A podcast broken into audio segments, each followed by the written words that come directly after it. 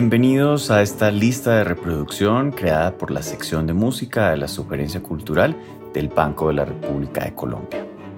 Les habla Felipe Clavijo Ospina y este es el cuarto programa de una serie de seis episodios de la lista de reproducción Música Antigua para nuestro tiempo, en la que nos embarcaremos en un peregrinaje donde cada parada será una oportunidad para entender los misteriosos caminos de la llamada música antigua.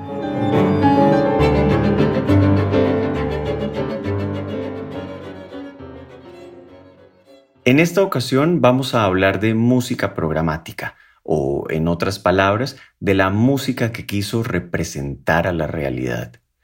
Y lo haremos celebrando la capacidad que tiene la música, al tiempo que el ingenio de los compositores para llevarnos a un pasado que nunca conocimos, para escuchar los sonidos de una guerra, para recordar las aventuras del hidalgo más querido de la historia, o para hacer un viaje al mundo silvestre y escuchar los llamados de la fauna. Disfrutaremos de las imágenes sonoras, ancestros de la música programática. Vamos a comenzar con un tema antiguo y recurrente, la guerra. De guerras se ha hablado desde Mesopotamia hasta Vietnam, de los Balcanes a las montañas de Colombia, y la música, por supuesto, ha encontrado un lugar para representarla. La historia de la música en tiempos de guerra nos lleva al siglo XVI, a la llamada música de batalla, que intentó recrear de diversas formas la sonoridad de aquellos acontecimientos.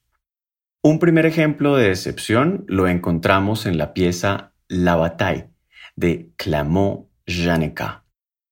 Aunque este compositor pasó la mayor parte de su vida escrutando obras litúrgicas, la batalla de Mariñano, librada en 1515, le sirvió de inspiración para componer una pieza que, a partir de la voz humana, imita lo que sería la frenética celebración de una victoria marcial, la del rey Francisco I, con trompetas, tambores, bombardas y cañones.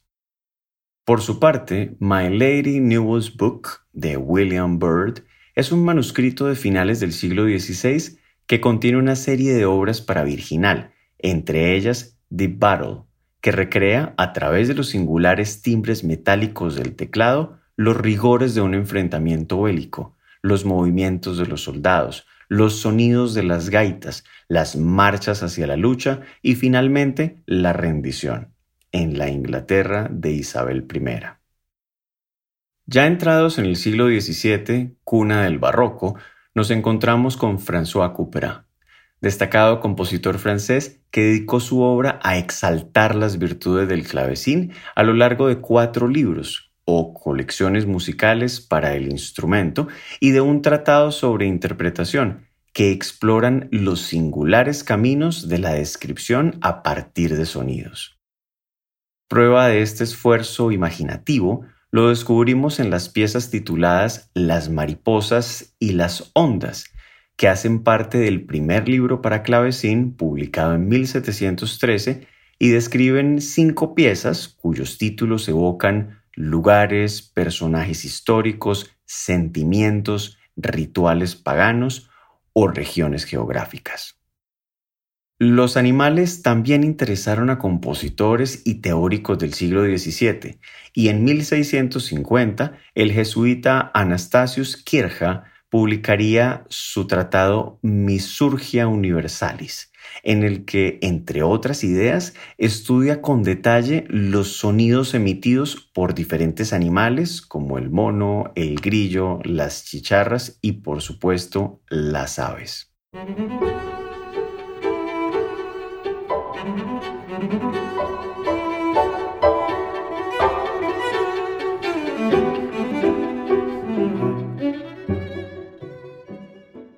Tres décadas después, Heinrich Ignaz Franz von Bieber, célebre pionero del uso de la scordatura o cambio en la afinación de una o varias cuerdas del violín, compondría la sonata representativa para violín solo y bajo continuo.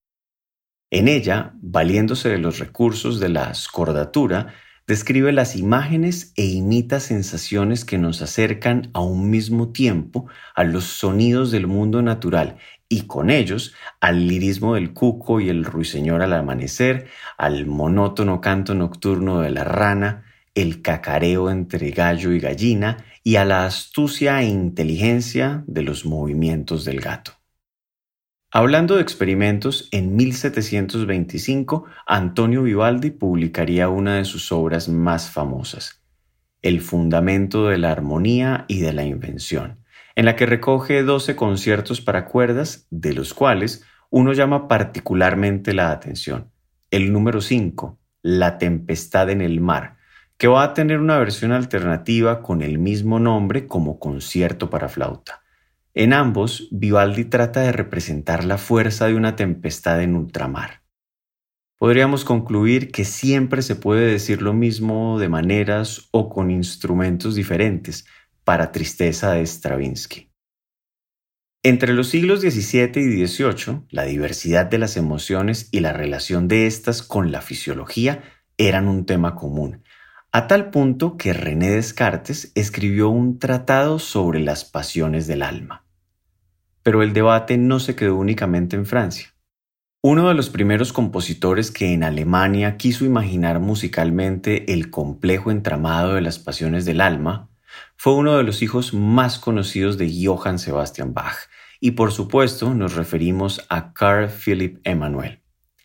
En el trío en do menor para dos violines y continuo, titulado Sanguineus et Melancholicus, sanguíneo y melancólico, se propone un diálogo entre los violines y la viola da gamba, a veces tranquilo, a veces agitado, a veces caótico, que busca emular las fases de una conversación entre dos tipos de personalidades muy diferentes.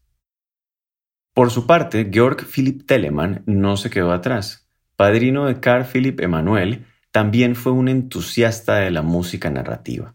De hecho, le dedicó un espacio dentro de su inmenso catálogo de obras que van desde la ópera hasta la singular obertura burlesca de Don Quijote. ¿Cómo lo oyen? Don Quijote. Y es que las aventuras del famoso hidalgo de la Mancha y su escudero Sancho encontraron en Telemann a un asiduo lector, quien no dudó en rendirles un original homenaje en su propia obertura burlesca en la que describe a partir de diversas piezas musicales el transcurso del despertar al sueño y del sueño al despertar. Piezas que nos llevan de la mano por las ocurrencias del Quijote, a veces elegantes y solemnes, otras frenéticas y azarosas, como los ataques a los molinos de viento, la dulzura del canto a la amada o la expulsión de Sancho de una posada, y muchas otras paradojas, hasta el sueño final de una mente que no puede reposar en medio de su febril imaginación.